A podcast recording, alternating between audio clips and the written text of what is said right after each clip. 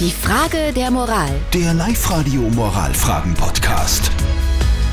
Wir kümmern uns nach wie vor bei uns auf Live-Radio um die Frage der Moral. Die haben wir bekommen und zwar vom Philipp aus Ulrichsberg. Er schreibt, ich, ich habe als Kind die zwei Hasen meiner Schwester versehentlich freigelassen. Die sind dann weggelaufen und sind nie wieder gekommen, sie waren also für immer weg.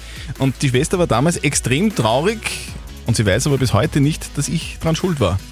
Soll ich ihr das jetzt einmal sagen? Weil das schlechte Gewissen plagt mich schon etwas.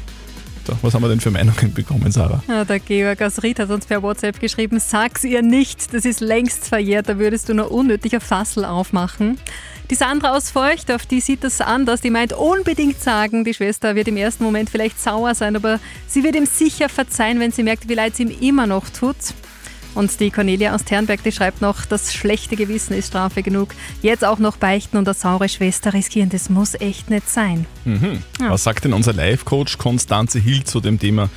Soll er beichten, der Philipp?